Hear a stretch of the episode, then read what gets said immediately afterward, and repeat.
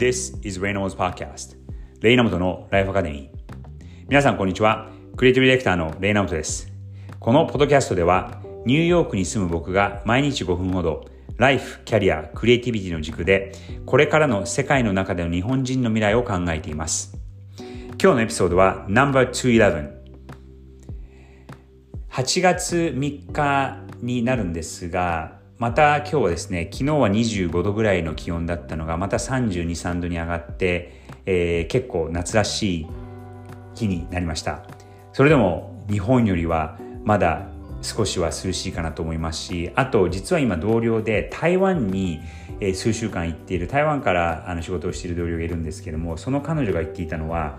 えー、台湾の体感温度が47度とか48度とかちょっと想像できないぐらい暑い体感温度の環境だそうです。なので皆さんも、えー、そこまでは暑いかもしれないですがやっぱりアジアの夏っていうのは、えー、湿っぽくて湿気も高くて非常に息苦しいものかと思いますので体調お気をつけてください。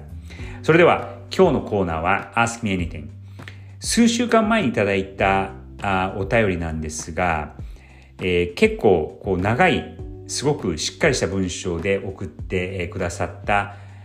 お便りです。これはですね、6月の後半に行われた先月、6月の後半ですね、に行われたカンヌライオンズという、えー、マーケティング広告業界のイベントの時に送ってくださった方質問でその方がそのえー、そのカムダイオンズでいろいろそのあのスピーチだったりとか、えー、セミナーがあの放映されて、えー、現場でこう現地で放映あの開かれているのが中継で流れていたそうなんですけどもどうしてもそこで特に日本の、えー、登壇者だったりとか日本の方が、えー、そのセミナーをやっているとどうしてもその男性ばっかで、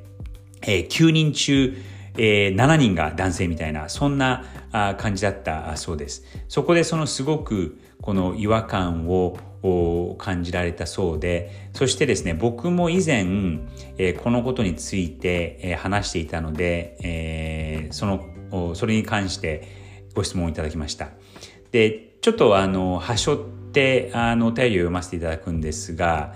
え、この方のご質問は、具体的に私たちがこれから広告業界の多様性を向上するため、どのどのようなことがアクションとしてできるのでしょうか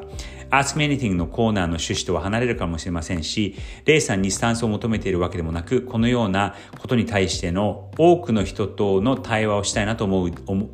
たいなという思いで書いています。最近レイさんはカンヌについてもの話題もポッドキャストでされていたので、コメントなど少しでも聞けたらと思った次第です。ありがとうございます。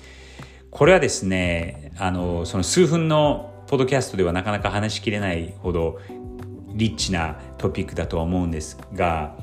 僕もこの、まあ、男性としてマイノリティではあるんですがアメリカではマイノリティではあるんですが男性としてこう仕事をしてきていてやっぱりそのえー、まあ白黒はっきりこのここれが男性これが女性っていう世界でもないのでそういうそのバイナリーなことではないかもしれないんですがもう15年ぐらい前に2005、6年ぐらい前から僕がそのいわゆる上司という立場になって、えー、採用をして、えー、面接をしていたんですね。でその時に、えー、コピーライターの人が面接をして、えー、いてで女性だったんですがその方の質問がですねあのここの会社のクリエイティブの部署のには女性が何人いますかっていう質問だったんですね。で、その時僕が見ていた部署は30、30人が35人ぐらいの部署部署で、えー、完全に半々とは言い切れなかったんですが、4割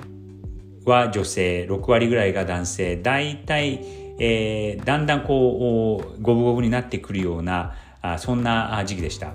その頃も僕はその、えーと、ダイバーシティだとかその性別のジェンダーのバランスっていうのをすごく、えー、ちゃんと考えなきゃいけないなと思っていて、えー、半意識的に半分意識的にその女性を採用するっていうことをやっていましたしあと正直その女性の方が優秀だっていう方も多かったので、えー、女性を結構採用していたことがあってそれは結構今でもつなあの続いていて今の僕の会社でも、えーと、多分女性の方があの多い状況になってます。なのでやっぱりそのこの広告業界だったりとか、まあ、広告業界だけじゃなくてその企業ですよね企業で具体的にあの何ができるかっていうことを考えるとやっぱりその上からあのその上司の人から採用する人から、えー、ちゃんと始めていくっていうところがまず一つありますしあとそのダイバーシティとかっていうことで考えるとえっと僕らの会社は以前はその学歴とかどこの大学から採用するかってことを結構こう絞っていたっていう事実があるんですがそれをですねここ数年意識的に変えてえっと、あえて普段は採用しないような大学だったりとか、あえてそのマイノリティの人たちが多くいる大学にから積極的にあの採用するっていうこともやっています。そうしないと、やっぱりその段階でその方たちがチャンスを持てないと、結局、えー、そのマイノリティの壁だったりとか、ダイベーシティの壁を越えることができない、その最初のところでこう鼻が折られるっていうかぶつかってしまうので、そういうところもその学歴社会っていうところもこう崩していかなきゃいけないのかなと思います。最後に具体的な、まあすごく細かいことなんですが、僕らの会社で意識的にやってるのは、えっと、男性と女性の間、まあえっと、そういうさっきもお伝えしましたがそのバイナリーはっきりしたあれではないんですがそのメンバー同士の間での呼び方なんですが、えっと、上司と部下でも、えー、うちの会社はそのファーストネームとさん付けで例えばともこさんとか太郎さんっていうふうにファーストネームとさん付けで呼ぶようにしていて、何々ちゃんとか何々くんっていうのはあえて言わないようにしてるんですね。でそうすることによってそれは、えっと、僕が上司としても、えー、メンバーには何々さんっていうふうに言うようにしていてそうすることによってその上下関係のこう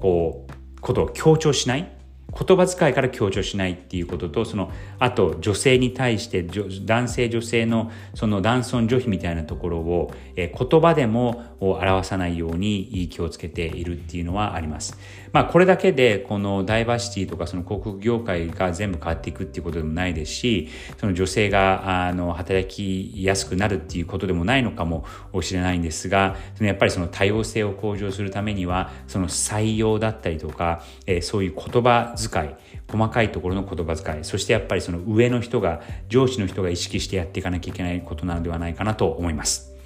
ということで今日の Ask Me Anything 広告業界の多様性を向上するためどのようなアクションができるのでしょうか？というご質問について考えてみました。それでは1週間残り数日また頑張ってください。Have a great rest of the week!